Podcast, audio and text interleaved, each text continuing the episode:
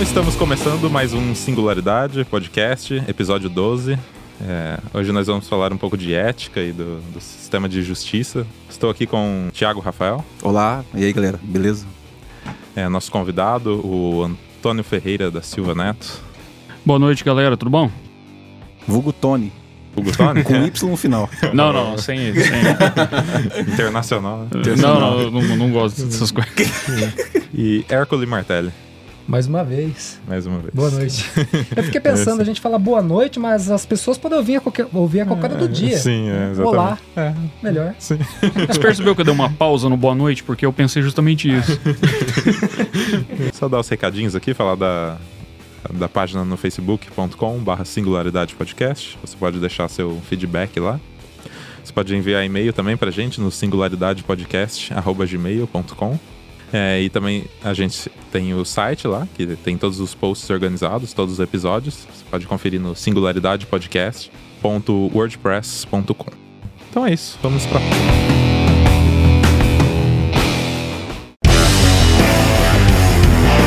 Acho legal a gente começar falando de, de ética. Tiagão, a filosofia, o que, que ela diz Então, sobre isso? Vai depender do filósofo, né? Tem, uma, tem umas, umas variações aí, mas vou falar do Kant. Acho que o Tony conhece bastante também o Kant. Falando de ética. Cara, eu, quando eu tava estudando filosofia mais a fundo, eu parei no Kant. A hora, que- a hora que cheguei na vez do Kant, Hum. entrou o segundo ano de faculdade, e aí eu tive que começar a estudar sério, aí eu deixei ele lá. Mas, Mas eu é- parei nele. Mas é mais ou menos isso mesmo. É, Para Kant, a, a ética parte de um impulso racional, né? Ele tem essa, essa, linha de pensamento, não a mesma coisa, só um exemplo que eu vou dar, parecido com o que Aristóteles falava sobre da bondade e conhecimento. Do mesmo jeito, quando Kant fala da imperativo ca- categórico, que a, o fazer o bem, o bem, o bem agir, tipo, racionalmente é uma lei universal, assim. Então, independe de cultura, depende de tudo. Ele acredita que o imperativo categórico então, enquadra nisso. Que ele é evi- evidente por si só pela Sim. força do próprio conceito, né? Daí ele faz até certas é, diferenças assim disso. Eu vou dar um exemplo aqui, bem, bem fácil assim para a galera entender. Tipo, se eu tô vendendo o meu carro, por exemplo, não, melhor. Eu tenho uma loja que vende carro. Daí um- uma pessoa de outro, de outro país vem comprar um carro meu e o meu carro custa 10 mil, mas eu entendo que aquele estrangeiro não tem conhecimento para saber quanto vale um carro tal, e eu decido vender o meu carro por 15 mil. Mas eu penso, pô, eu devo fazer isso? Não, se eu vender esse carro por 15 mil, ele vai falar pro outro, vão ver que eu tô vendendo mais, eu tô ferrado e não vendo. Segundo Kant, tipo, eticamente esse cara agiu errado do mesmo jeito. Porque ele não agiu porque é o certo, ele agiu por medo de ser ferido por esse Por pensamento. medo da, Entendeu? da, da consequência. É. Aham. Então, basicamente, assim mesmo, a, a ética é, é de caráter racional e universal. E fazendo é, um paralelo com a- o que a gente estava conversando, Antônio, você citou na, na conversa que depois do impeachment é, criou-se um, um vácuo no poder, né? E que isso virou uma, uma briga en- entre os, os- os poderes, né? O que, que aconteceu depois disso? Porque assim, a gente tem que voltar para entender o, o próprio conceito de Estado, como funcionam a, a, a democracia representativa, no caso, é, presidencialista é, no Brasil, e que né, na- é meio assim, a gente ficar falando de conceito de democracia, mas no caso, as forças elas se equilibram dentro da democracia à medida em que a gente vai ter as diferentes correntes de pensamento, opiniões representadas é, pelos deputados e, e senadores Os e parlamentares. os parlamentares de uma maneira geral, mas também eh, você tem, ó, salvo engano, chamado de terceiro setor, que são a ONGs e outros grupos eh, sociais organizados que exercem pressões e também têm voz na sociedade. Eh, e aí já chegando mais para falar assim de ideologia, né? Como por exemplo as igrejas, hoje em dia, antigamente mais a igreja católica, Hoje também a gente não pode, não pode passar nunca despercebido o movimento neopentecostal. E, enfim, todas essas, dentro do processo democrático, através do sufrágio universal, todas essas esses atores políticos antagonistas encontram uma certa harmonia é, dentro de um sistema. E a intenção do sistema é que nenhum anule o outro, nenhuma opinião anule a outra. Não é para ser a ditadura da maioria. Até por isso estão querendo acabar, por exemplo, com o voto proporcional, né? O voto com essa história do voto distrital que estão propondo agora. Por quê? Porque o voto proporcional, naquele sistema de legenda, o fundo é, sociológico, a intenção daquilo é lindo, que serve para as minorias não serem esmagadas e não sofrerem a, a ditadura da maioria. E eles até querem acabar com isso. É o que acontece.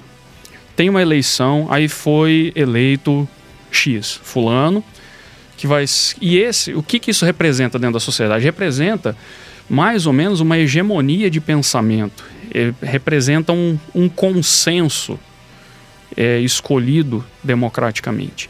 Então, por ele ter essa força democrática, tem o que em direito a gente chama de legitimidade.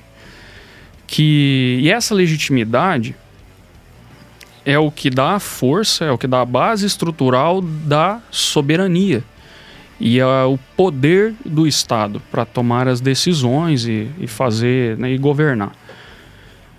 E o que contrabalanceia isso é o próprio Congresso, de uma maneira geral, que, que diluído ali através desse voto proporcional, você vai ter as, as redes, as, os, os antagonistas políticos, ideológicos, e tudo isso se, se balanceia e você não vai ver nenhuma, muito dificilmente, num estado normal de coisas, né?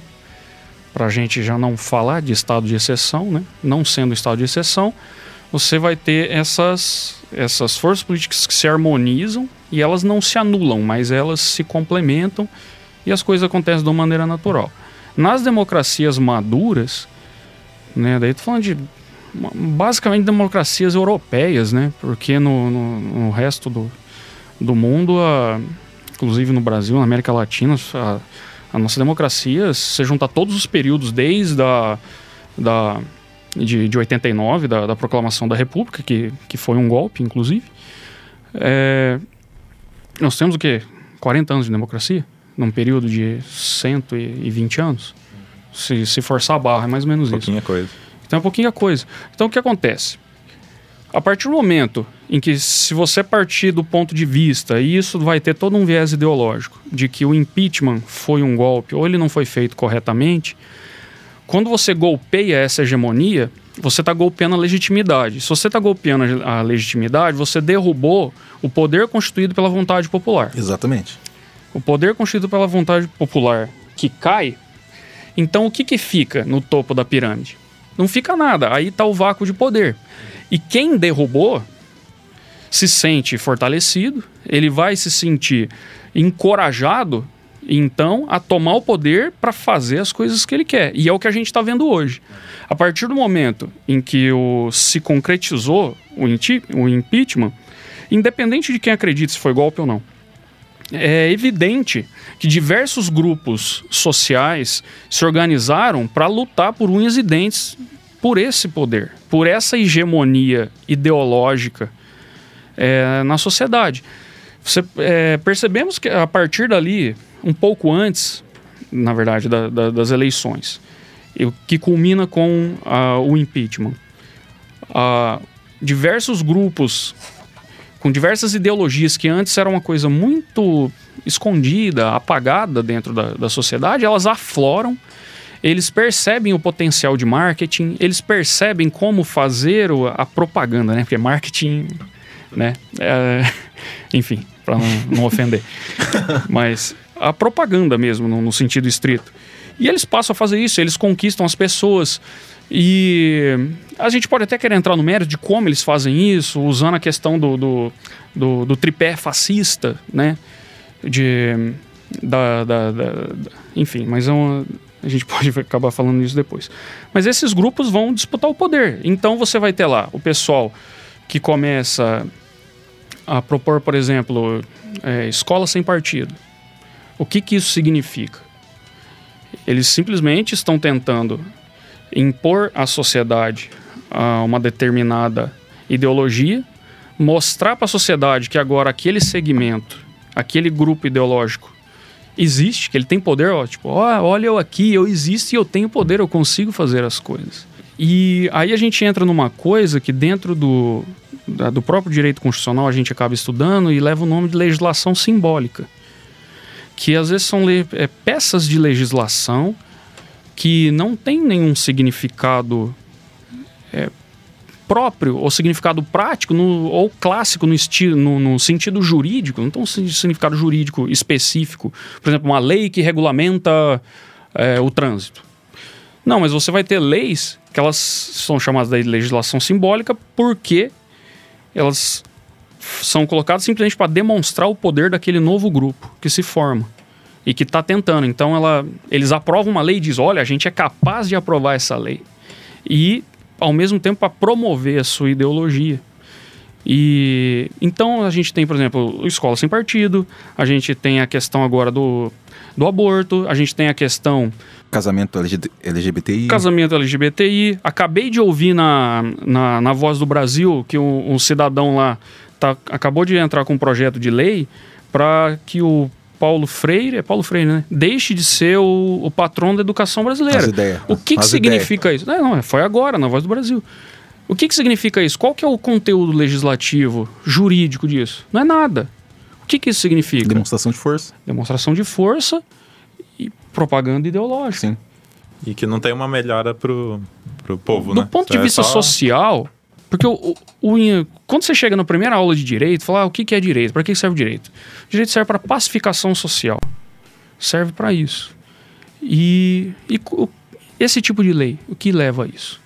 Leva a nada. E você tem outras peças de legislação simbólica que, ao contrário, que elas vêm às vezes para discriminar ou então para para tirar direitos, por exemplo, a reforma trabalhista, para quem ideologicamente queira entender dessa maneira. É, e, e, assim vai. Teoricamente, a gente deveria viver no, no Estado de Direito, né? Mas aí, é, essas exceções que, que vêm sendo passando por cima de, de leis, só para demonstração de poder, aí você acaba chegando no estado de exceção, né? Você pode explicar para a gente o, o que seria o Estado de Direito, que teoricamente a gente deveria viver nele, e depois falar sobre o Estado de exceção? O Estado de Direito ele é uma criação razoavelmente moderna.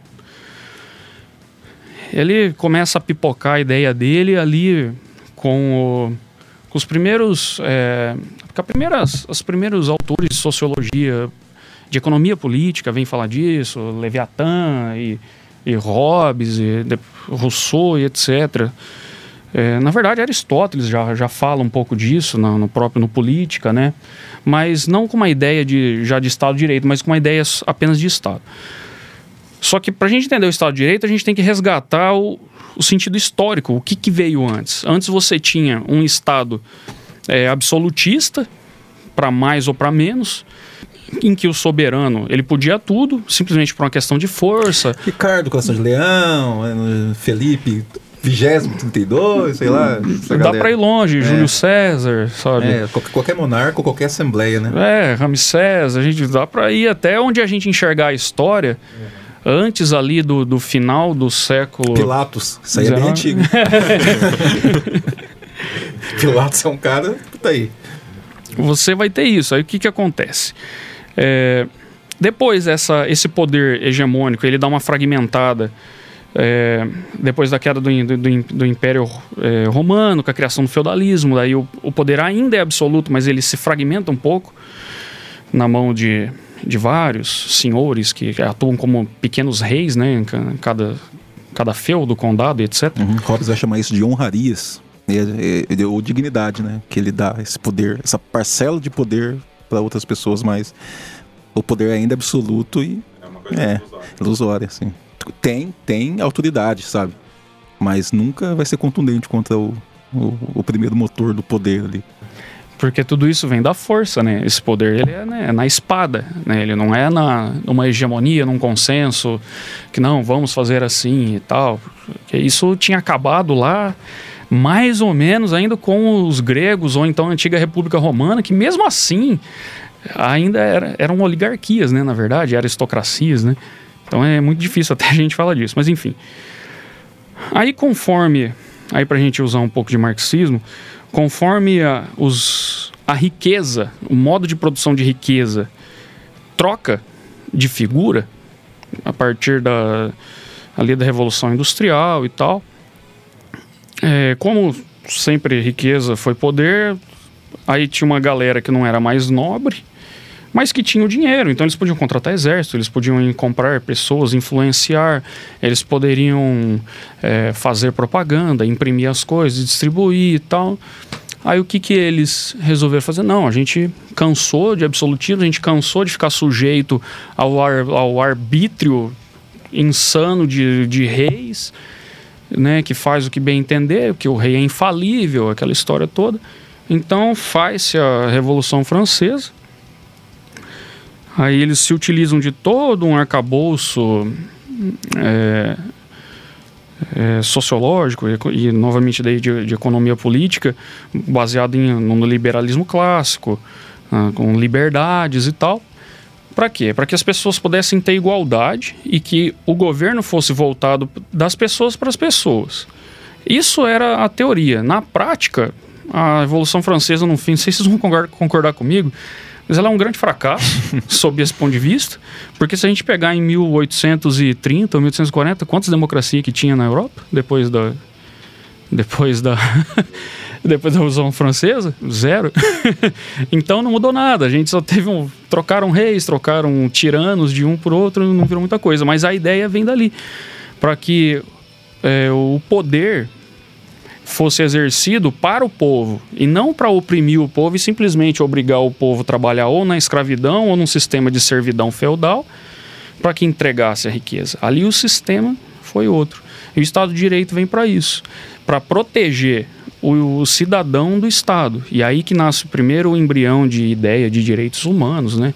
Aí você tem os direitos de primeira geração, direitos de segunda e terceira, que, que começam com direito de propriedade, direito à vida, direito de ir e vir, essas coisas.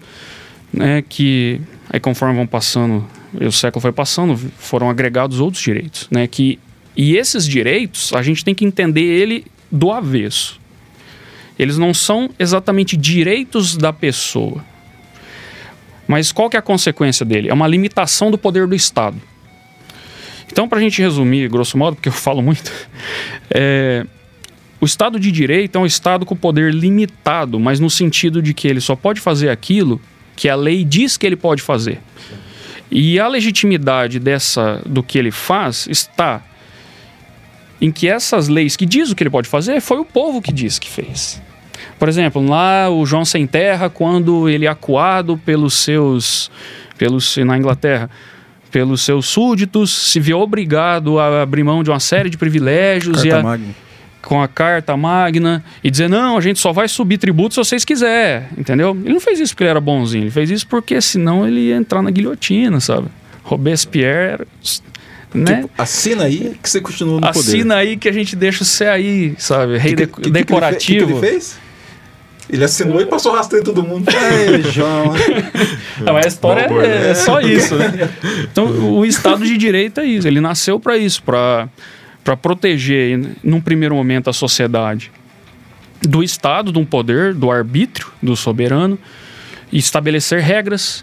Tanto que a gente fala assim, uma das primeiras lições também que a gente tem de direito, né, quando você vai entender o que é direito privado e direito público, você tem duas regrinhas básicas assim. O Estado a administração pública só pode fazer aquilo que a lei manda ele fazer ou permite ele fazer. E o particular, dentro da sua liberdade, é, pode fazer tudo que a lei não proíbe. Enfim, aí o Estado de Direito nasce assim.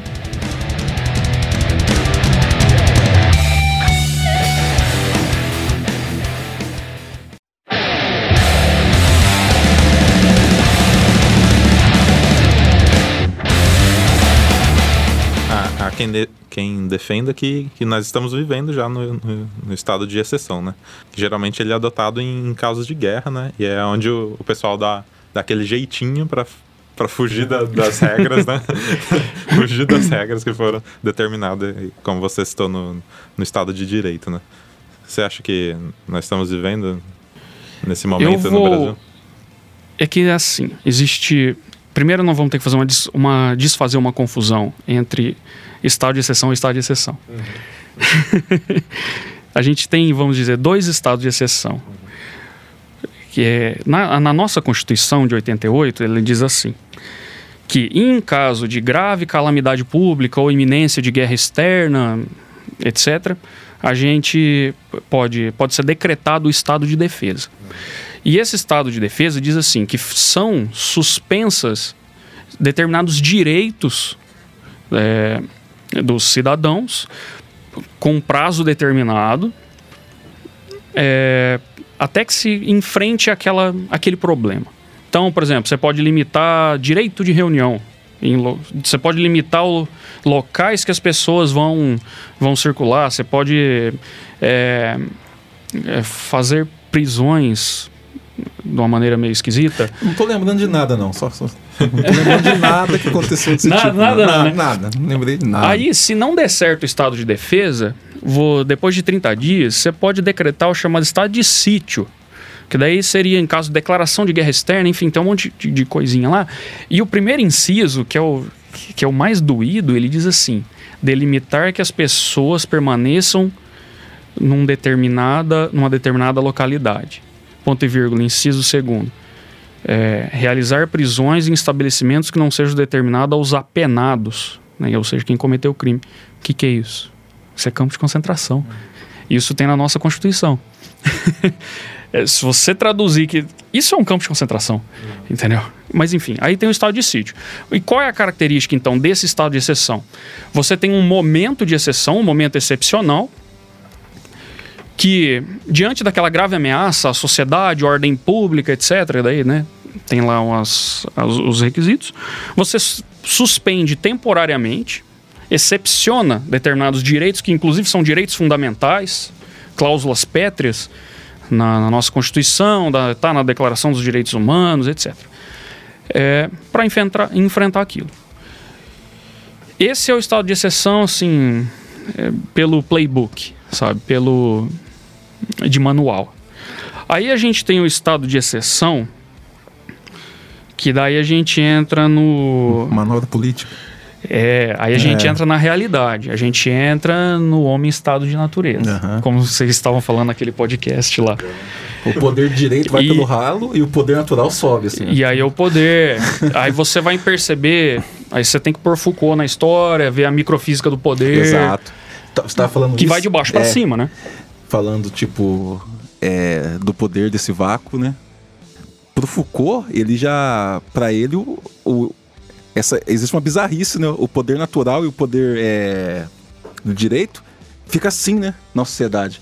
E ele não, não é um objeto, não, não, não é de um é, indivíduo e, e não parte de um indivíduo. Então ele fica emanando assim. Nesse, nesse ponto, ele discorda de Marx, por exemplo, né? Que Marx acredita em opressor e oprimido, né? Foucault não, Foucault é forças, acredita nisso.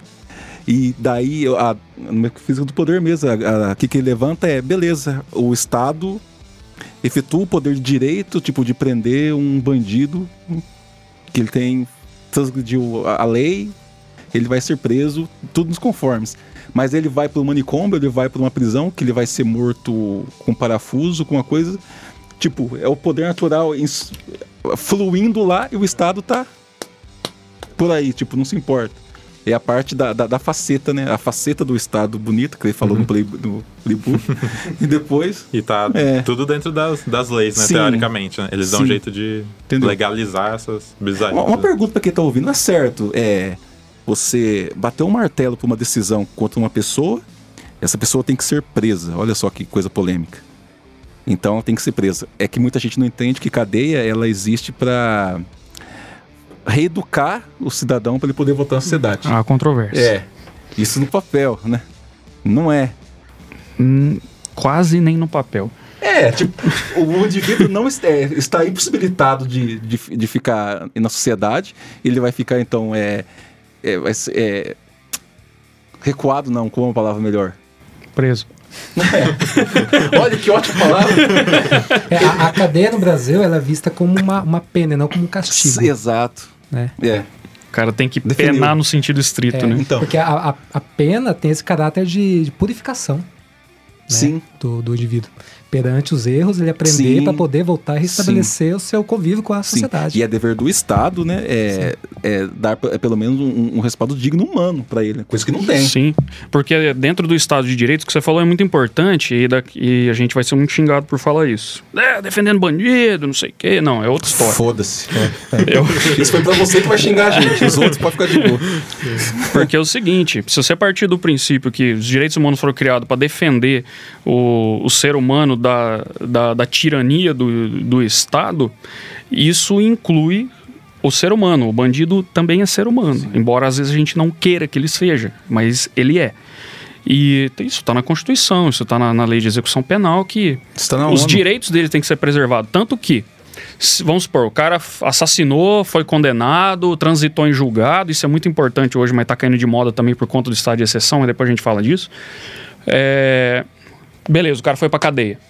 O, o Estado ele tem um dever objetivo de garantir a vida daquele sujeito, daquele ser humano que está dentro da, da cadeia.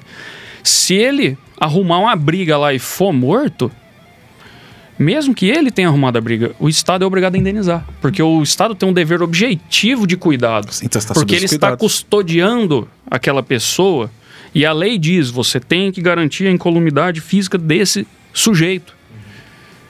Então chega até esse ponto. Se o cara tem jurisprudência que às vezes fala que até se o cara cometer suicídio dentro da cadeia, tem que indenizar. Tá sob a responsabilidade. tava sob a né? responsabilidade lá do Estado. Então, É, o que acontece muito, né, que a gente estava até comentando esses dias, no período da ditadura militar, quando acontecia alguma coisa, você falava, ó, tal preso fugiu, né, para tirar da responsabilidade do Estado aquela aquele dever de responder por ele, né? Falou, sumiu, então Não tá mais com a gente. não tá mais hein? com a gente. Se vira ainda. Foi embora? Não, mas sumiu. Mas tem sangue na cela? Não, mas é rato. Mas é, aí voltando no, no estado de. No, daí o que seria o estado de exceção mesmo. É, eu tinha comentado né, sobre um, um jurista alemão chamado Karl Schmitt. A gente chega a estudar um pouco ele em direito constitucional.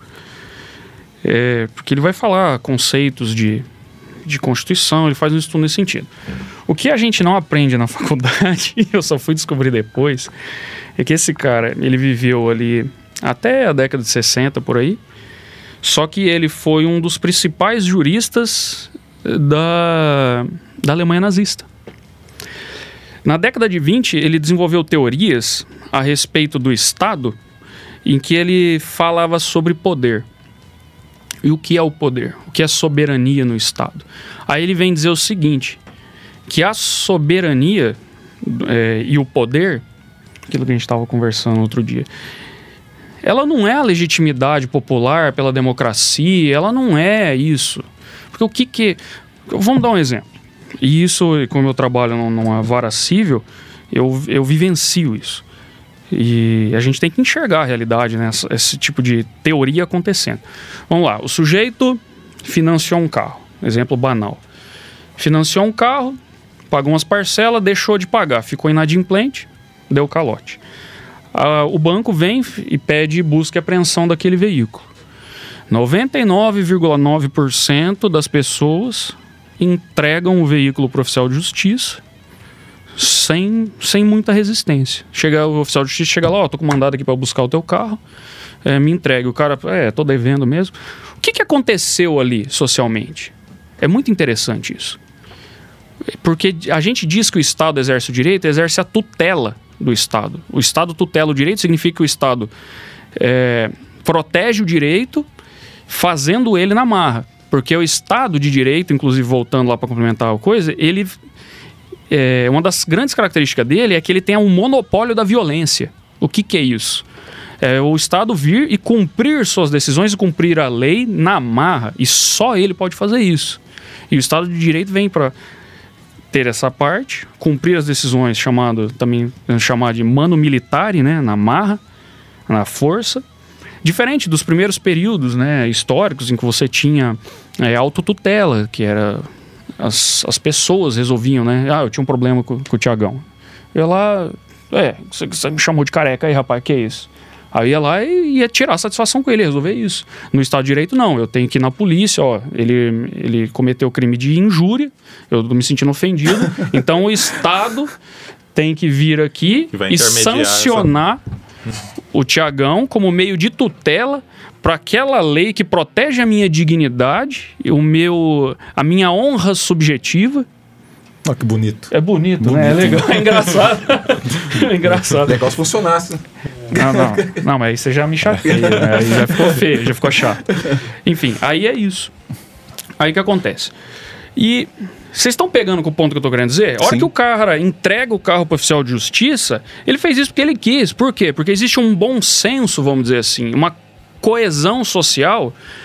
Oh, eu tô devendo mesmo, então eu tenho que entregar. Que força que foi exercida? Que poder que foi exercido nesse ato?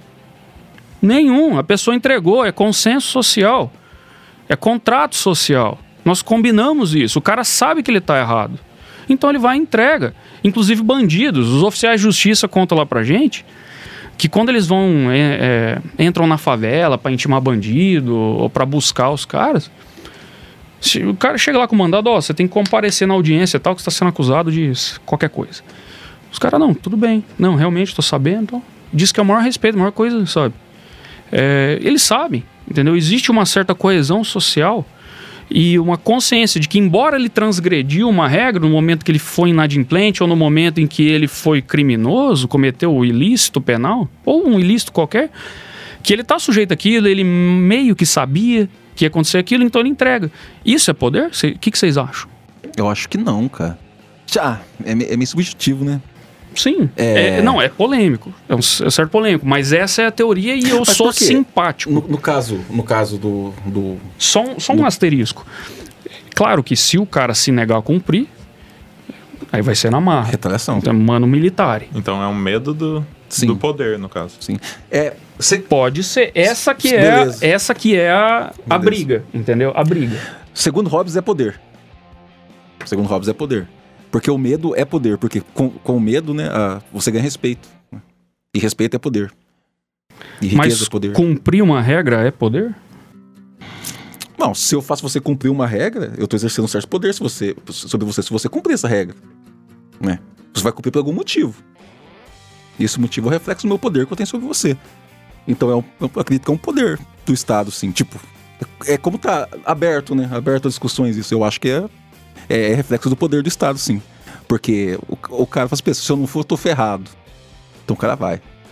Não tá indo porque ele quer. Não, eu preciso ir lá mesmo porque eu não paguei o carro, eu quero me redimir. Ai, mas não é uma questão de consciência, sabe? Eu entendo que é uma, é uma questão de realmente o cara tem medo da consequência, aquilo vai Sim. ser tirado. Só que ele. Muita, as pessoas nem oferecem resistência. Ah, é isso mesmo? Então tá bom. Entendeu? Então, e eu, e eu vendo isso no dia a dia, eu não sei se por eu estar por dentro da máquina, mas eu, eu não enxergo, sabe? Exatamente, sabe? As pessoas vão lá, ah, bloquearam dinheiro na minha conta. Mas você não estava devendo para fulano? Não, tava. É, então é isso aqui, ó. Se você quiser contestar e tal. Ah, não, mas é isso mesmo, então tá certo. Beleza. Entendeu? Então, é, a maioria desses casos, o Estado acaba não tendo que exercer o poder de fato. Aí onde que o Carl Schmitt vem, vem falar onde que está o poder? O poder está na exceção. E ele, por ser um ideólogo também do fascismo, ele era fã do Mussolini, e ele, assim, o background dele, ele, ele era católico or- roxo, sim, pensa o cara mais católico que você conhecer, era Papa? era esse cara, era esse cara. Ele era extremamente conservador. Um dos livros dele chama Teologia Política. Nossa. Sabe? Que daí ele vai dizer quem que é o. Ele faz uma alegoria com Deus pra dizer quem que tem o poder, e não sei o que e tal. É, é toda uma viagem. Nossa, agora- e- é, essa doeu forte, hein? É. Teologia política? Teologia política. Nossa E senhora. tá bem É. longe do que tá acontecendo Tem hoje. uma né? certa bancada aqui nosso, no nosso. Não, curtinho. eles estão fazendo isso, Ah, porque né? eles estão Então- exercendo esse poder assim de cima pra baixo, na marra, mas daí eu tô pondo o boi na frente da. Aliás, a carroça na frente do boi. Mas então, aí o Carl Schmitt ele vem dizer que o poder, o poder real, e concordando com Hobbes até, ele, é, ele realmente se, ele se exibe, ele realmente é exercido quando o soberano, no caso o Estado, excepciona a regra. Só que não excepciona dentro do, do manual, dentro da Constituição. Porque isso é exceção, está cumprindo a regra, está escrito lá que é assim. Ah, o estado de sítio, não sei o quê. Não. Aí, vamos para os exemplos. É... Esse exemplo é... chateia a gente, mas há pouco tempo o novo chefe da rota em São Paulo, sabe, a polícia de, de elite deles lá, não sei exatamente qual que é, enfim. Ele deu uma entrevista, acho que para Folha, em que ele diz com todas as letras o seguinte: é, que uma abordagem de um cidadão na, na favela, ela é diferente de uma abordagem do cidadão que mora nos Jardins, que é um bairro nobre de São Paulo. Porque se eles abordassem um cidadão que mora nos Jardins do mesmo jeito que eles abordam uma pessoa que mora na favela, essa abordagem seria considerado rude, grosseira, e ele fala isso com todas as palavras. Por que não? Porque é assim. Não, mas lá na favela, não. Porque lá se a gente não fizer assim, a gente é desrespeitado. A gente não vai, é, a gente não vai ter efetividade. Então, existe uma regra que o funcionário público, no caso o policial, ele tem que agir de determinada forma.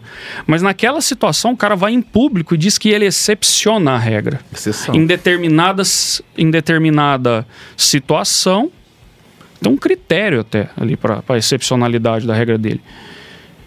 Isso é antijurídico, isso é contra a lei, ele excepciona contra a lei. Quando você fala em estado de exceção, mas que a lei diz que era para você fazer diferente, isso não é estado de exceção. Uhum.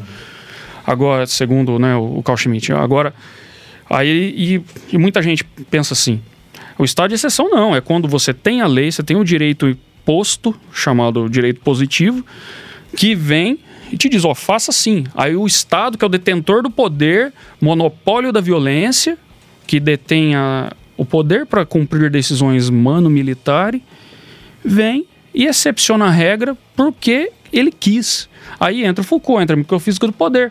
O cara entra na favela, ele. Nossa, a gente vai ser muito xingado por causa desse tempo, por, por falar disso, mas beleza. Porque quero que se lasque. mas. É, o, o, o funcionário público, representante do Estado, dá um tapa na cara do moleque. O que, que vai acontecer? Ele podia ter feito isso? Não, não podia. Obviamente que não podia. O que, que vai acontecer com ele? Nada. Aquele que eu passei para você, o vídeo lá do Serrano, ele até fala no livro dele, né? Ele comenta lá que no Brasil existem dois estados. Na verdade, você tem o estado da classe média e alta, que são os grandes centros, você tem o subestado da favela que vive numa constante intervenção militar, como se fosse uma força de ocupação que está lá. Que inclusive quando você vai, entra nessa periferia, entra nessas coisas, você se sente num estado de exceção. Porque você. O que, que é a, a sensação de insegurança quando você entra numa favela barra brava? A sensação de insegurança é porque você já tem no seu inconsciente de que ali as regras não são cumpridas. Exatamente. Ali não, as regras não são cumpridas ali. Então você pisa no lugar, você já se sente diferente. Você já se sente inseguro, você já fica com medo. Por quê? Porque você sabe que ali não se cumpre regras.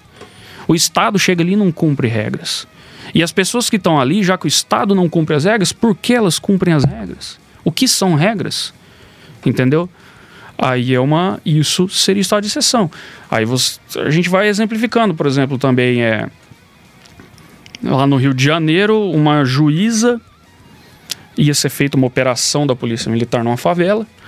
Aí uma juíza deu um expediu um mandado de busca e apreensão coletivo. Vocês lembram? Vocês ouviram falar disso? Saiu foi notícia na época, deu uma certa repercussão. Acho que talvez, tipo, como eu mexo com muitas. É, no meio jurídico, a gente acaba vendo mais essas coisas. Ela deu aval para a polícia entrar na casa de qualquer um. Isso ela deu o mandado de busca e apreensão por área, por região. Isso, se você pegar agora aí o Código de Processo Penal e a Constituição, eu, eu não tenho palavras para descrever isso. Porque lá no Código de Processo Penal é, vai dizer que para você entrar na casa, é, o mandado tem que descrever o, a, por que, que você vai entrar na casa, o nome, o endereço individual da, é, daquela pessoa. Residencial, comercial, você só pode entrar durante o dia, não pode, só poderia entrar de noite se fosse um caso de flagrante crime, etc. Mas enfim, dentro de um mandado. Mas o mais importante é que está escrito lá literalmente. É individual. Você tem que individualizar. E por que que existe isso? A gente volta nos direitos humanos, a gente volta no Estado de Direito. Para o Estado, pra limit... é uma limitação ao poder do Estado. Para o Estado, tirano não sair entrando na minha casa e na sua, a hora que dá na telha do... de quem exerce o poder de fato. Só que daí, nesse momento, a juíza vai lá contra todas as leis e contra o bom senso, inclusive, e expede um mandado de busca e apreensão, dizendo para a polícia assim: ó, vocês têm carta branca para entrar na residência de absolutamente qualquer pessoa que mora neste bairro, nesta favela. E isso aconteceu. E isso é o que a gente chama de contra-legem, que ele é contra a lei, mas explícito, não é nem questão de, de interpretação, sabe? não é nem questão de hermenêutica. Erra, não é assim, é o contrário que você faz. Você tem que falar, eu vou entrar na casa daquele cara lá, mas por quê? Não, porque eu tenho tal e tal indício, tal e tal prova. Ah, tá, essa prova é boa mesmo? Ah, deixa eu verificar isso aqui. Hum, é, parece que sim. Então, mas e é o fulano? Quem que disse isso? Por que que disseram isso? Onde estão as provas? Ah, não, tá muito ruim isso aqui. Não, você não vai entrar na casa do cara lá, não. Porque vigora né, o princípio da presunção de inocência. Que quer dizer que ao, eles têm o significado que todo mundo é inocente até que seja transitado em julgado uma sentença que correu dentro de um devido processo legal, que a gente até usa uma, uma expressão americana para isso, que é o due process of law, que é justamente mais uma limitação ao poder do Estado, para que seja feito tudo dentro das regras, para que você tenha direito de defesa, contraditório, para que o Estado não abuse de você. E tudo isso se intensifica com, com tudo que aconteceu na Segunda Guerra Mundial e com todas as atrocidades que, que os estados totalitários cometeram ah, na história toda. Então, é aí que entra o estado de exceção, segundo essa visão do Carl Schmitt. Só que na visão dele é muito engraçado porque ele não é contra isso. Ele, ele explica isso, só que ele é a favor disso. Só para responder aqui, não, então se a gente, você pergunta, você acha que a gente está vivendo um estado de exceção? Acredito que sim, porque quando a gente pega exemplos e mais exemplos, dá para a gente ficar aqui horas falando de coisas desse tipo, em que a gente percebe que não, sim. E especialmente, daí a gente volta lá. Tem os grupos que brigam pelo poder, e agora, como a gente não tem mais essa hegemonia de, de pensamento e de legitimidade, então acaba o freio para esse tipo de coisa. E todo mundo vai disputar poder da maneira de Hobbes. Porrada. essa, é. essa é a palavra. Legal. Então, esse episódio então, continua semana que vem. É. Pode ser? Então, a galera que não gostou pode xingar a gente, daí a gente Vai xingando aí. próximo. É, próximo a gente Aham. volta com, a- com as respostas aí. Valeu, galera. Até Falou. semana que vem. Falou, Valeu. falou.